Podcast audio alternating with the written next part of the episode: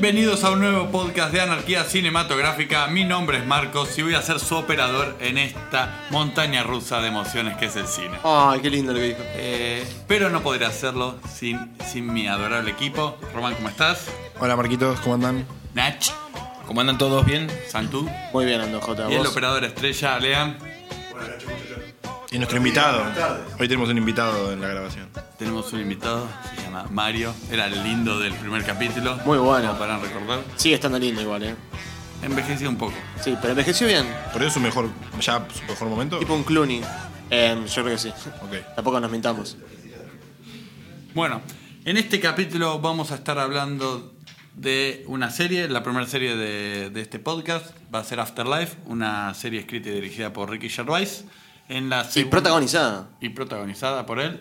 En la segunda parte vamos a estar haciendo una recomendación de películas. Y en la tercera parte vamos a tener el momento de J, que eh, si escucharon el primer capítulo ya saben de qué es. Y si no, esperen hasta el final del programa. Co- Consulta, ¿es Afterlife o After Game of Thrones? La serie, por el cast, digo.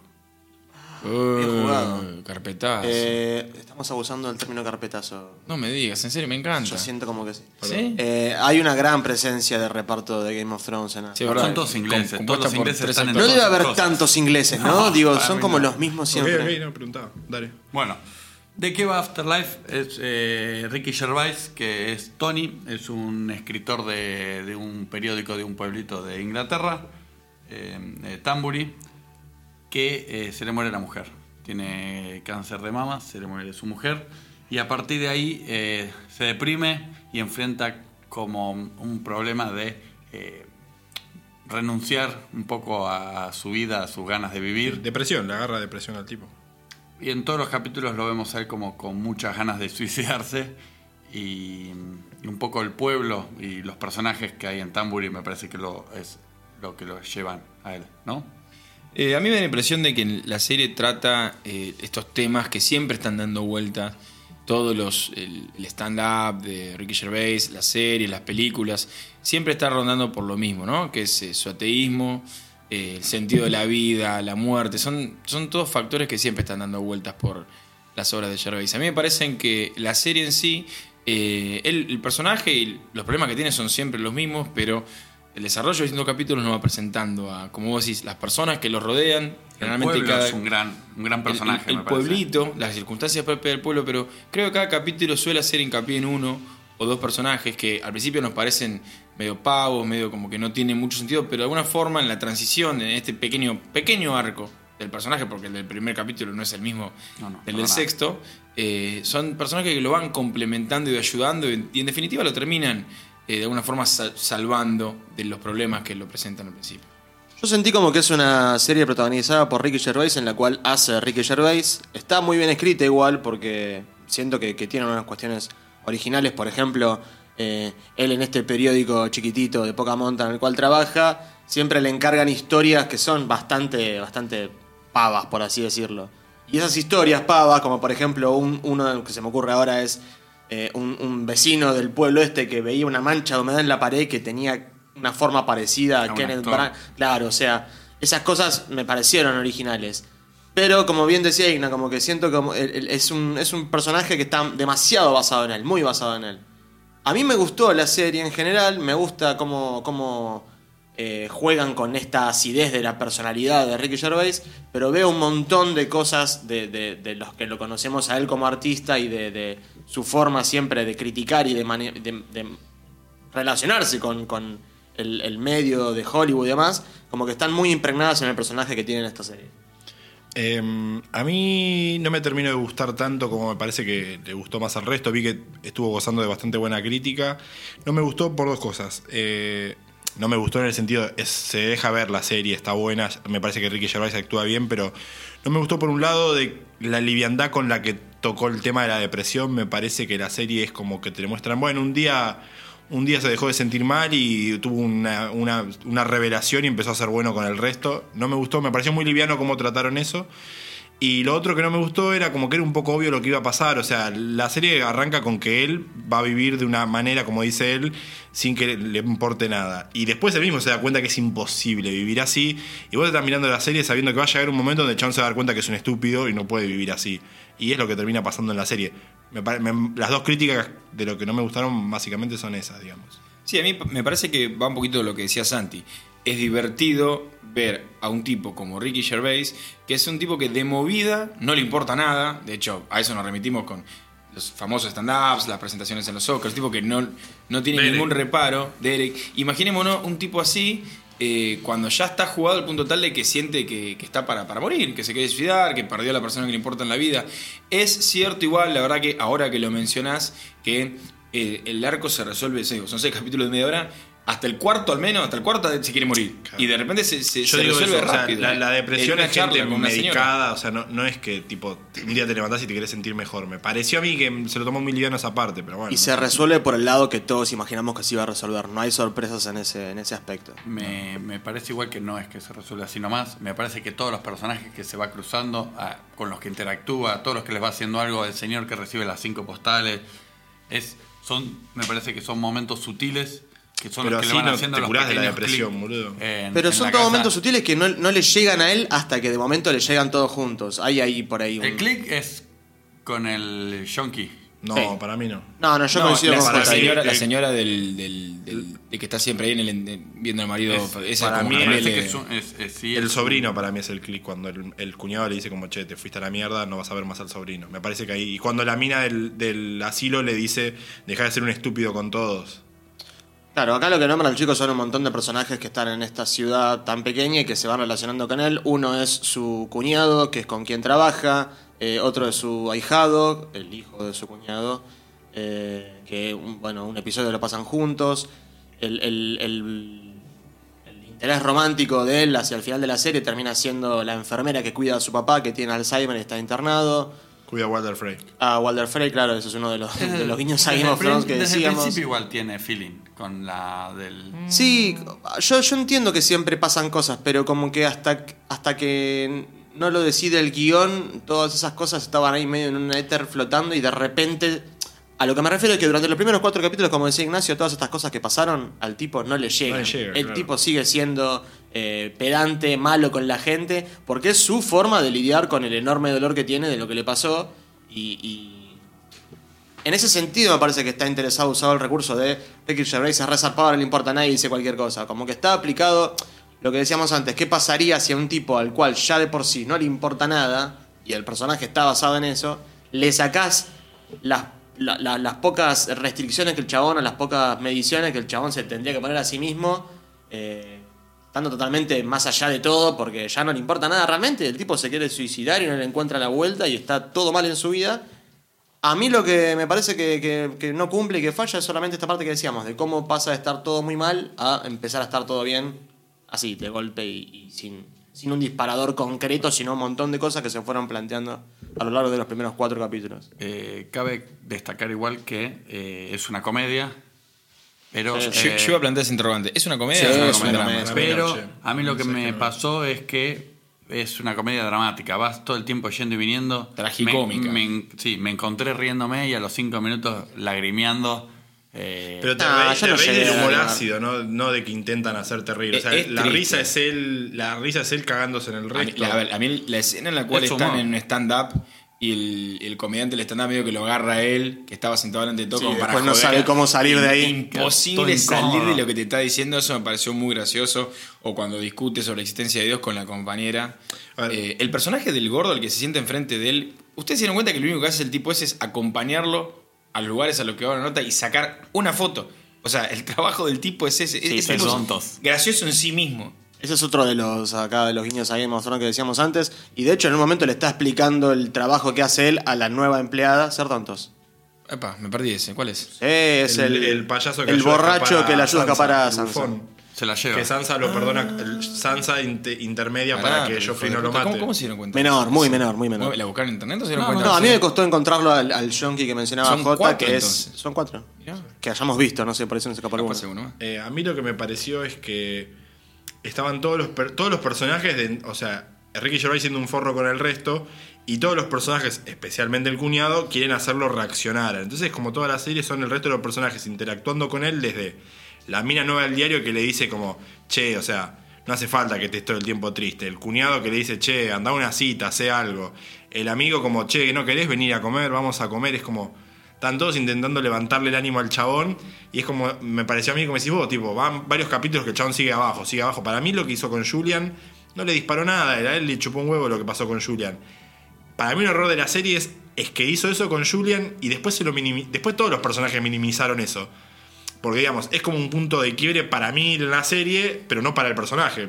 Mismo el cuñado tiene una total negación con eso cuando claro, le dice. él sabe lo que pasó. Decime que no fue así, que no pasó lo que vos me decís que pasó, que al menos vos no lo, no lo interpretaste así, o no lo veas más a tu El sobrino. tipo puede ir preso por eso. Y fue como, bueno, listo, no. Por ahí la solución hubiese sido, hubiese sido la solución por ahí ponerle un poco más de, de- de gradualismo a este Claro. cambio que el tipo tiene y que no sea de un capítulo a otro que por una acumulación de cosas que durante cuatro capítulos no lograron nada, eh, que, que se genere ahí el, el punto de quiebre.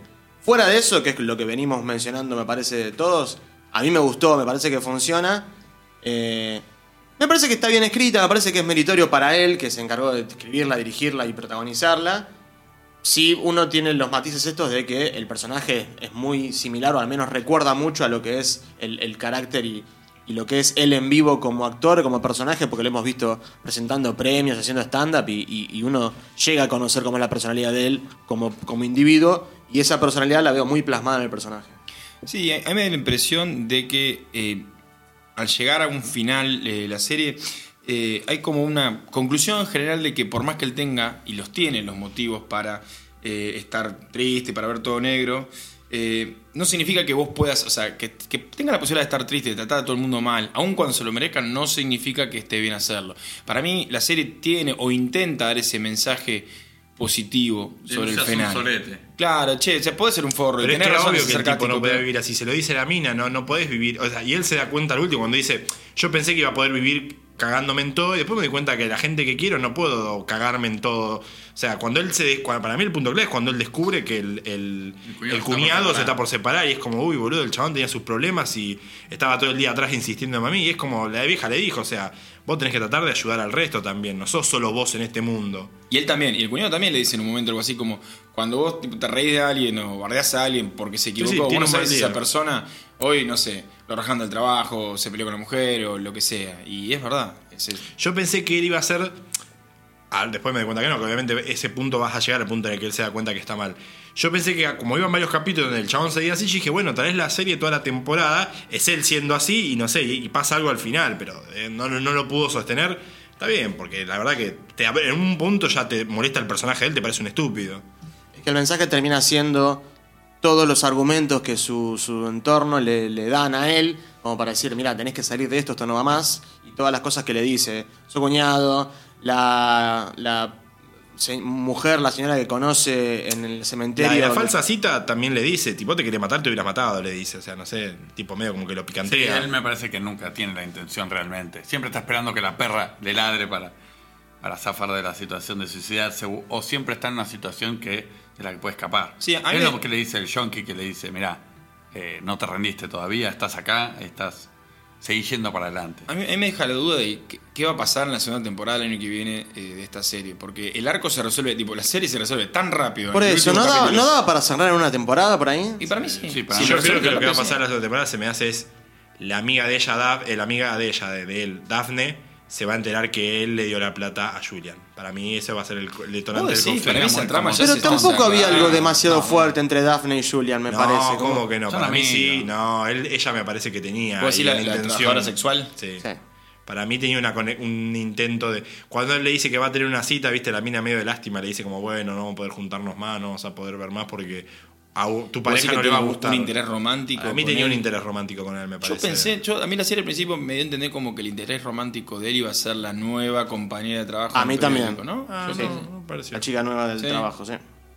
Después no, no, no, no. nos acercan. De hecho, ella parece mucho más protagonista al principio, digo, la nueva chica del empleado del diario. Se la ve mucho más protagonista al principio que lo que termina siendo a la Sí, hora de la al, serie. al final, después cuando hace esa También nota, cuando se medio la nota en la casa del tipo que estaba obsesionado. O sea, él a lo último lo que tiene son todas las revelaciones. Entiende por qué es el diario local, viste que el tipo dice, bueno, la verdad es que todos en ¿Qué el pueblo publicar, quieren claro? salir una vez en el diario y por eso es que van y hacen notas de mierda como un tipo que toca la flauta metiéndose en la nariz. No, o el, sea. el bebé Hitler. Ey, es eran dos flautas. Bueno, o sea, es como que el tipo tiene toda la revelación al final. Yo qué sé, sí. El bebé Hitler me pareció increíble. Perdón, tengo que insistir. No, a mí me gustó más el gordo, el gordo. de Cuando le dice. ¿pero qué? ¿A usted le gusta Hitler? Ah. Se, se quedan pensando, eh, qué sé yo. Es que, a ver, más allá de todas estas cosas que estamos mencionando, el humor y, y el ritmo de la serie a mí me pareció muy, muy bueno. Será esta cosa que tiene el humor británico que a mí puntualmente me, parece muy Para bueno, me divierte mucho.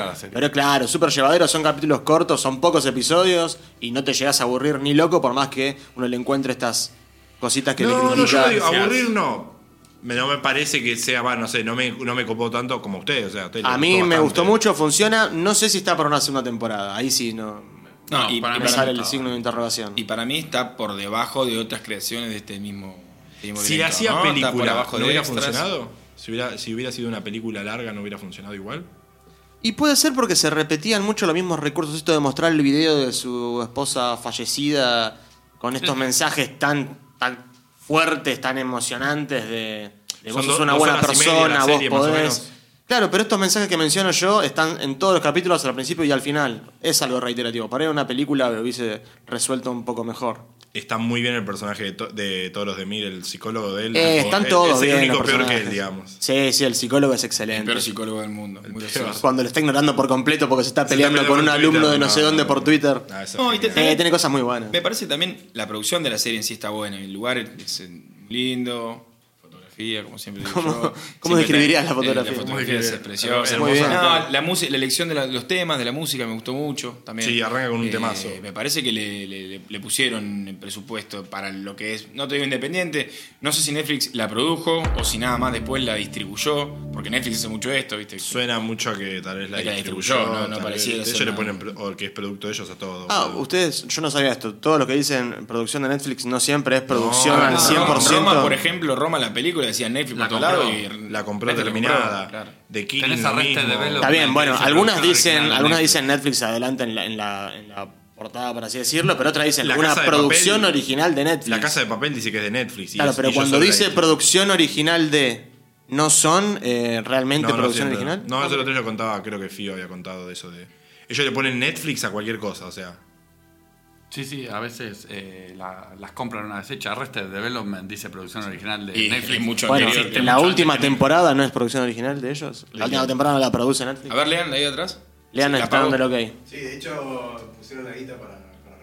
Claro, bueno, la pero con. The Killing hicieron lo mismo, ponele. The Killing, la última temporada. La salvaron, claro, la rescatan. Tal cual. Pero, no sé. No es original porque no es desde los inicios, pero esta temporada que están viendo está bien que le pongan el sello porque lo están bancando ellos. De ellos creo que es, por ejemplo, no sé, Ozark, que es de ellos, de Claro. ellos. Claro, obvio, seguro. Pero habría que ver, ojo, tal vez es de ellos posta. No sé, la verdad que no, no le presté mucha atención si lo habían. A ver, yo insisto en que para mí eh, es menos que Life Too Short, es menos que Extras, es mucho menos que, que The Office, obviamente que The Office UK. eh, está ahí en el medio. No, no, no vi Derek, vi un pedacito de la primera A parte. mí Derek no voló. me enganchó. No, Y sí. te digo más, The Office UK A ver, la americana es mucho mejor. está muy por debajo de la La americana. americana está mucho mejor. No sé, Marco, a vos que te Ahora, mucho. Too Short No, no, es a mí- A mí me excelente. gustaron todas. Life Too Short es excelente. No sé si soy muy criterioso para hablar de Te él. gusta mucho, sí, sí, sí, muy sí. fan de- Muy, muy fan de Ricky Gervais. Habla bien de vos que lo admita, Jota, igual que tal vez no sos criterioso en esto.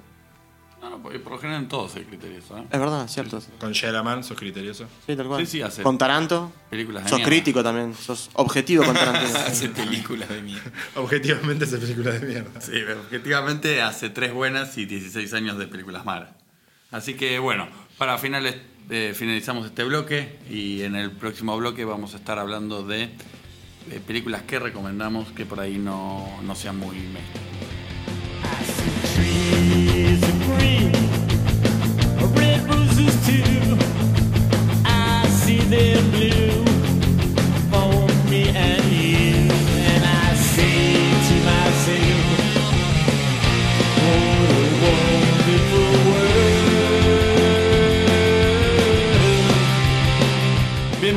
Esta segunda parte de Anarquía Cinematográfica. En esta parte vamos a estar hablando de películas que recomendamos o series que recomendamos que por ahí no son tan mainstream. Sí, algún, algún shade ahí escondido. Y por lo general creo que son todas de, de Netflix, si no me equivoco. Estén cómodas al alcance de la mano. Sí, ¿O están no? por ahí, la que yo voy a ¿Están por recomendar ahí? está por ¿Están ahí. por ahí? Se entiende, ¿no? Lo que Se estoy diciendo. consiguen, Sí, sí, sí, se consiguen. Está dando vueltas. Te vas a Blockbuster. Si no lo encontrás Blockbuster, bueno. Fíjate. rarbg.algo y es- se encuentra. Yo soy, voy a ser más friendly con los, con los oyentes. Pueden ir a Netflix. Tienen Love, Dead and Robots. Es una serie, una producción original de Netflix. Son 18 capítulos que no tienen que ver nada con nada. Eh, O sea, entre de- ellos no tienen correlación. para nada. De entre 10 y 20 minutos de duración cada uno. Son temáticas... Es, sería como un eh, Black Mirror Cortito. de series de mini capítulos. O sea, un capítulo de 10 minutos puede llegar a tener. Sí, sí. ¿Y con qué? O sea, por el título más o menos me doy cuenta por qué lado viene, pero que.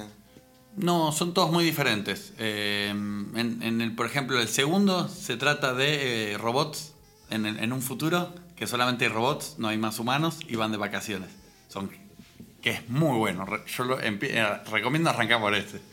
Eh, pero después mantiene toda una línea, una producción increíble. Algunos hasta que hasta podrían pensarse como en un largometraje. Te hago una pregunta, ¿es live action o, Tenés de todo. o animada? O las dos Animada, cosas? live action, tenés de todo. Animación no de, un y nivel. puedo, puedo arrancar por cualquier capítulo, que no vi nada. Sí, sí, no tiene, ninguno tiene nada que ver con nada. No es conceptual, No, no. no, no, para nada. Bueno, Pero hay algunas animaciones que decís, bueno, en, en 10 años no van a necesitar más actores porque es un nivel Es, increíble. es de- reciente. Digo, Sí, sí, es nueva, es nueva. Así que, bueno, que tengan en cuenta Love, Death and Robots. Santi, Lo tendremos en cuenta. Bueno, yo voy a recomendar una película que tuvo cierta salida en canales de cable hace un tiempo. Se llama Sunshine, en, en español la pueden encontrar como Sunshine Alerta Solar. Es una película de ciencia ficción, o sea, es muy ciencia ficción, tiene algo de terror. A mí el terror no me, no me gusta, no me interesa para nada, pero esta funciona bastante bien porque está más que nada centrada en la ciencia ficción. Es una misión espacial que en el futuro va Uy, hacia el sol a, Eh, está a bueno. tratar de reactivarlo, re- reiniciarlo porque se estaría acabando la vida. Y bueno, en ese viaje de esa misión sale todo mal. Y si bien por ahí es un- una historia algo trillada, porque vimos lo mismo, no sé, en Armagedón, en Día de la Independencia, no, Independencia no, la otra me confundo. Bueno, esto de cine catástrofe, de que se acaba la vida, vamos al espacio a salvarnos, ya lo, ya lo hemos contado. Pero lo bueno de esta película es que, como decía, abarca un poquito el género del terror y tiene, en mi opinión, Impacto profundo. impacto profundo. Eso, Perdón. gracias. William Dafoe. Yo también, yo también me quedé pensando. Bueno, tiene, en mi opinión, buenas actuaciones. Sobre todo es un género en el cual es difícil encontrar actuaciones así comprometidas, dramáticas, fuertes. Y la verdad que Cillian Murphy a la cabeza la rompió en esta película. Eh, un Chris Evans antes de ser el, el- el Superman de Marvel, antes de Se Capitán escapó- América. Se me escapó Chris Evans. la Sí, vi, pero Chris Evans es- No me acordaba. Es, no te diría un secundario, pero no es un protagónico. Claro, es uno de los últimos. Está muy bueno el final. Está muy bueno el final y está muy bueno como si, si te interesan las cosas de suspenso o las cosas así más asociadas al, al terror, como decía. eh, desde la ciencia ficción tiene unos, unos manotazos muy interesantes hacia el terror, eh, hacia el suspenso. Tiene como unos flashes, una escena que están abordando una nave abandonada. Claro. Que si, si te Esa es la enganchás. parte de terror, digamos. Claro, en esa parte te, la verdad que Sí, sí, te, me te- te llevas un- Ah, unos ah. buenos sustos interesantes que a la vez construyen a lo que va a ir pasando después hacia el final de la película. Insisto, no olvidar que en ciencia ficción, esto, si, si no te gustan, si, si buscas un poco de, de seriedad o de coherencia histórica en las películas, esta película no es para vos. Pero si sos del palo de ciencia ficción y te interesa como nos pasa a algunos de nosotros, la verdad que me parece una opción muy interesante. Sunshine es del año 2007 y la consiguen, chicos. Se, se busca, Era- se busca y se consigue. Muy en Cinecanal pasaban esa película. Claro, es de esa época, muy, muy cable y hoy por hoy ya es un poquito vieja, pero Se los efectos y la tecnología no, no está tan atrasado, hoy por hoy funciona. eh, muy buena recomendación, Santi. Ahora Igna nos va a contar un poquito de la suya. Bueno, la mía no podría decir que sea tan no mainstream como me parece, al menos que por lo. No sé, Marcos, pero sí la tuya, Santi, me pareció que es. eh, responde bien a, lo que, a la consigna que proponía Marcos.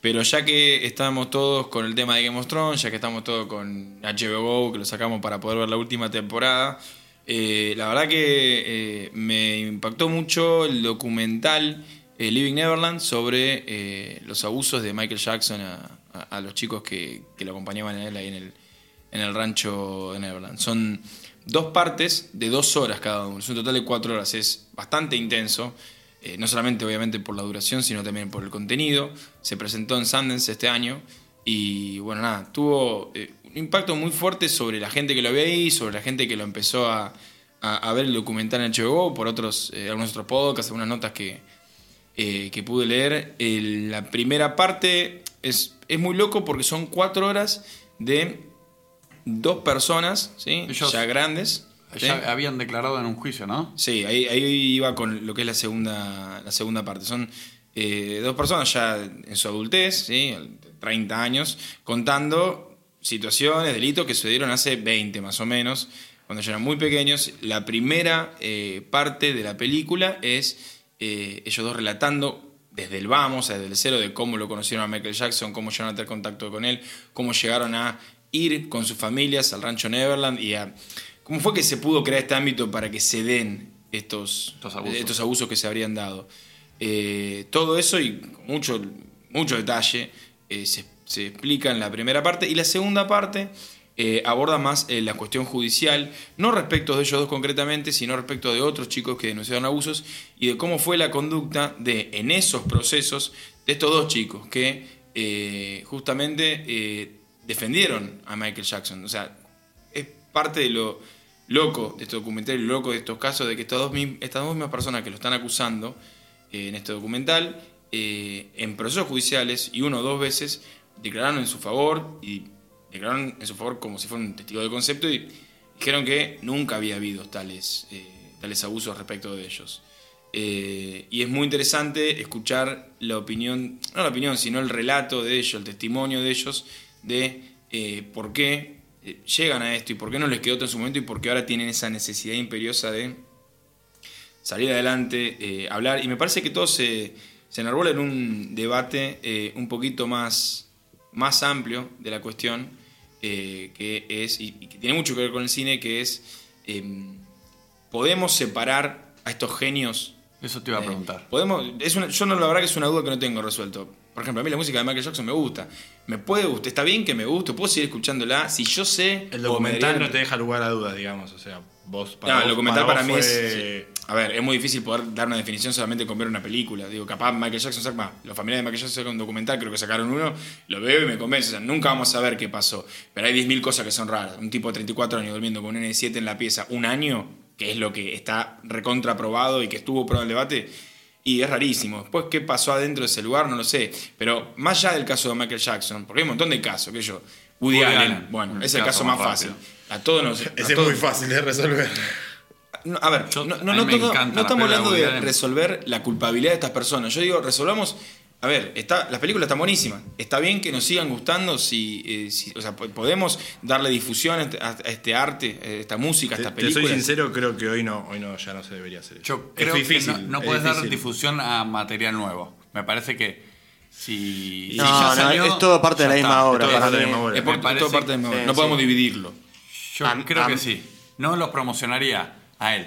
Pero la música ya está, es patrimonio de la historia. No, es- y, bueno, y- pero pasa parte que de algo. Seguro, pero ¿cómo haces para abstraerte cuando estás consumiendo ese arte y entender que no puede entender que existe la chance de que no tenga tanto que ver lo que la persona hizo con la persona? Para mí es muy difícil. Por ahí habla de, de una falta de, de madurez, No, no, pero la no. verdad que realmente Él- él eso tiene claro. Entra todo en la misma bolsa y la verdad que es de- muy de dejar de complicado. escuchar eso, pero cuando ves estas cosas es como que te baja un poco las ganas de. No sé, a ustedes no les pasa. o sea, vos seguís con la misma ganas de Aparte de una Jackson expresión como siempre. es el arte, hablamos de cine, música o lo que sea, que es muy personal y viene muy también de la mano del artista. Vos estás viendo una película, pero la película es la película porque tiene la cara de un actor y el sello de un director. Lo mismo que con un disco. Es Por muy difícil ejemplo- para mí separarlo y no creo que hasta no corresponde ejemplo separarlo. no Para muy mí es. lejano, Bohemian Rhapsody, el director, tiene 500 casos de abusos. De Sí. hecho, Está bien, le saltaron No ahora. sabía, no, pero ya lo sabían. En el medio lo sabía todo el mundo. Bueno, de hecho, sí, todos sí, salieron a decir. Singer. Y No fue la presentación de la película, o Claro, los Oscars. y nadie no fue- tuvo problemas en contratarlo a él para, para hacer la película. Sí, a mí me parece interesante una distinción que vos haces, Jota, de que, bueno, capaz habría que diferenciar entre una cosa, en- qué sé yo, yo en, en- en mi casa escuchando thriller, porque es un disco que me gusta, por ejemplo, eh, y capaz los que tendrían que ser más responsables son justamente, no sé, las radios o Netflix, qué sé yo, pasando películas. Bueno, eso se está dando hoy por hoy, que hay radios o medios que dejan de darle difusión a algunos Unidos lo artistas. banearon de todos lados. Claro. Está baneado. Los, el capítulo Y la verdad que me parece que tiene sacaron. sentido, ¿no? No, no. No, no, es que en un, es lo que yo digo, hoy correctamente, la verdad es que tendría que dejar de, de- de darse difusión de esas cosas. Y porque cuando vos le das difusión a una obra así, de alguna forma estás celebrando al artista. ¿no? Má- Más encima teniendo en No sé si lo estás, lo estás celebrando. Le estás perdonando pasando por alto cosas que, viste, no sé. No es que estafó a alguien, no sé, me hizo cosas como si todo esto es heavy, esto es verdad, digo, son cosas, acusaciones No, bastante graves. gravísimas. Sí, gravísimas. Así que, bueno, lo vamos a ver. eh, está para ver. Eh, Román. Yo traje eh, una película llamada The Sound of My Voice del 2011. Es de la protagonista de, de OA. La tiene en la serie de Netflix de OA. Brit Marlin, bueno, tiene una película de vuelta con el mismo director que está con The OA. Ella es la guionista y directora. Es una chica que le gusta hacer un montón de ciencia ficción. En este caso la película para mí está buena porque lo que trata ella es una pareja de periodistas se, se mete en una secta, se infiltra en una secta, porque hay una mujer, que es Brit Marlin, que dice que vino del futuro. Y tiene toda una secta de gente que la adora o cree que la mina dice la posta. Entonces ellos se, infiltran en la secta como para desenmascarar la mentira de la mina. Nunca hace de contadora a Brit Marlin, ¿no? No, nunca. Brit le gusta. Claro, nunca. Brit Marlin le gusta este quilombo. Obviamente, los tipos se meten en la secta y lo que al parece, lo que al principio parece, la mina está mintiendo, está loca, te empieza a hacer la duda de, che, ¿está mintiendo o no está mintiendo? Y bueno, uno de los dos se queda enganchado mal en la secta, se empieza a pelear con, con la- con su pareja. Y a lo último hay una escena donde, bueno, no sé, tipo, es como, o es blanco o negro, no sé, tipo, bueno, tal vez parece que no mentía, porque al mismo tiempo nos están mostrando la vida de una nena del presente que podría ser ella en el presente, no es la del futuro, digamos. Claro, claro, antes de volver Antes de volverla. Y bueno, y al último hay una escena puntual, digamos, o sea, donde decís, bueno, pará, si estaba mintiendo con esto, se me vino abajo la teoría de la mentira. Eh, así que juega con eso. Es una. Brit Marlin hace este tipo de ciencia ficción, como The OA. Más que una cosa de efectos, es una cosa de ideas. A Sí, mina sí, le gustan de- estas de ideas. creer o no creer. Creer o no creer. Así que se las recomiendo. Estaba en una época, la llegaron a dar en el cable, después la sacaron, la Divisat, creo. Eh, la pueden encontrar por ahí, ya saben dónde. Dando vueltas aparece. Dando vueltas por ahí, se puede bajar y se puede ver. Y la verdad que está buena. Los que les gusta esta idea, digo, si te gusta esa ciencia ficción de ideas y no de efectos, eh, está bastante buena. Bueno, y con esto cerramos el segundo bloque y nos preparamos para el tercer bloque, que se viene el momento de J otra vez. Así que no se vayan, que ya No arranca. puedo esperar.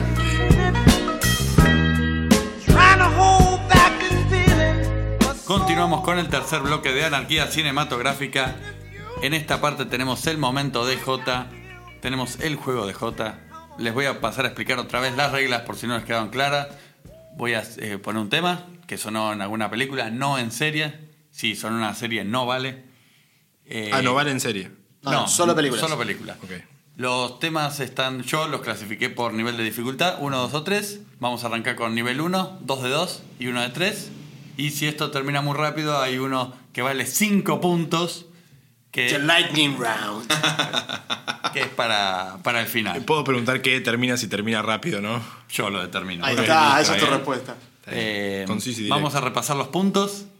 Tenemos a la cabeza a Ignacio con 3 puntos. Thank you. Tenemos a Román siguiendo ahí a Igna muy de cerquita con 2 puntos. Gracias.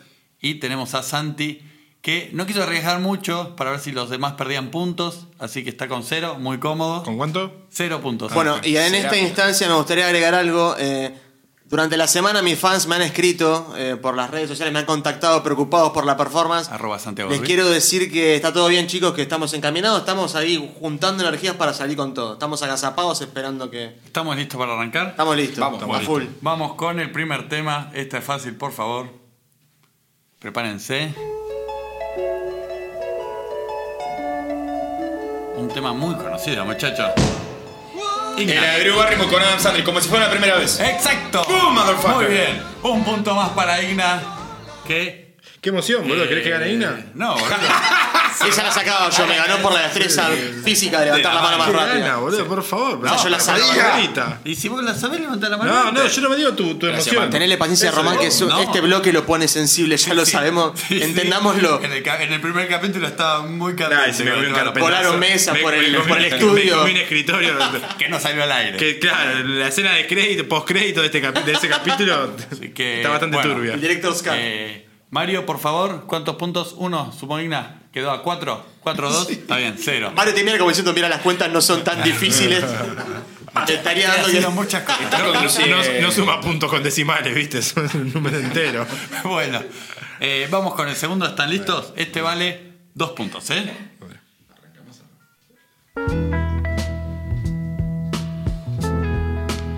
Un tema muy conocido, una película muy conocida. ¿Están en bolas? No podría especificar bien el año que salió esta canción. Sí, el tema se llama Son of a Preacher, pero Sí. no, no me. Temazo. Lo pasan en The Office, pero. Tengo una duda, pero no me voy a arriesgar porque va- voy a restar. Nada, muchachos. Hacen quedar mal el podcast. Pará, si, pará. No, si no dicen nada. No, ya lo corto y lo saca, así que quedamos mal. Si arriesgo digo una huevada, pierdo puntos, ¿no? Sí. Diablos. Puedes restar dos puntos, Santi. No, resta uno. No, no, yo no me voy a uno, arriesgar. uno solo. Yo no me voy a arriesgar. ¿Ni No. uno? No. Bueno. No saqué la de Top Gun, querés que saque esta. Son los de Preacher Man y está en Pulp Fiction, chicos. Por favor. ¿Sabes qué iba a decir Pulp Fiction? Ah, la ¿En serio? Pero O sea, yo son- también iba a decir Pulp Fiction. Sí, lo que pasa Anotás son un muy punto, boludo, que pero estaba No por estoy decir Pulp pidiendo los Fiction. puntos, estoy contando una cosa. Ah, bueno. Eh, mal. Nos- me hacen quedar la mal. pasan en The Office. En The Office. No importa, las series pero no dan bueno, alcance. ¿Qué escena de Pulp Fiction? Baila ella. Pone la canción esta y baila. No, perdón, Reservoir Dogs iba a decir yo, no Pulp Fiction. mira. No, no, esta es de Pulp Fiction. Bueno, continuamos con el tercer tema. Eh, ¿Cuántos nos- puntos? dos puntos también, no nos saben quedar mal. Así que prepárense. Vamos. Román.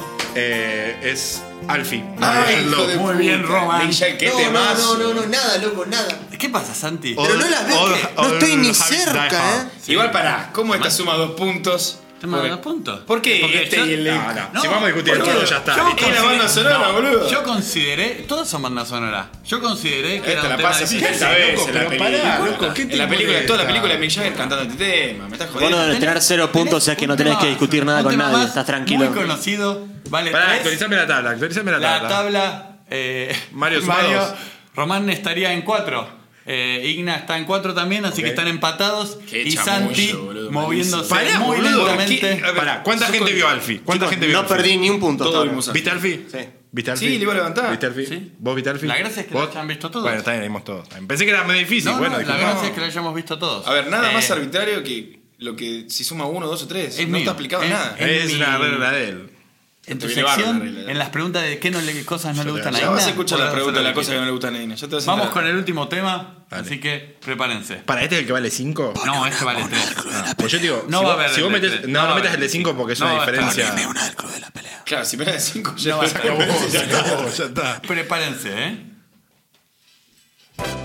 Sí. ¡Ah! De Mars Attack. Mars Attack. bien. ¡La sabía! ¡Esta la sabía! Así que ¡Ay!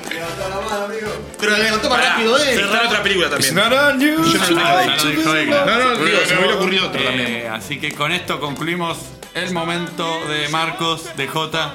Y eh, cerramos la tabla de posiciones. Está a 4, Igna está con 7, Roman está con 4 y Santi, del Se que mantiene, nada se se esperaba, nada está haciendo, está con 0 puntos. Y con esto cerramos Anarquía Cinematográfica. Muchas gracias por acompañarnos. Chao, amiguitos. Buenas noches. Hasta luego.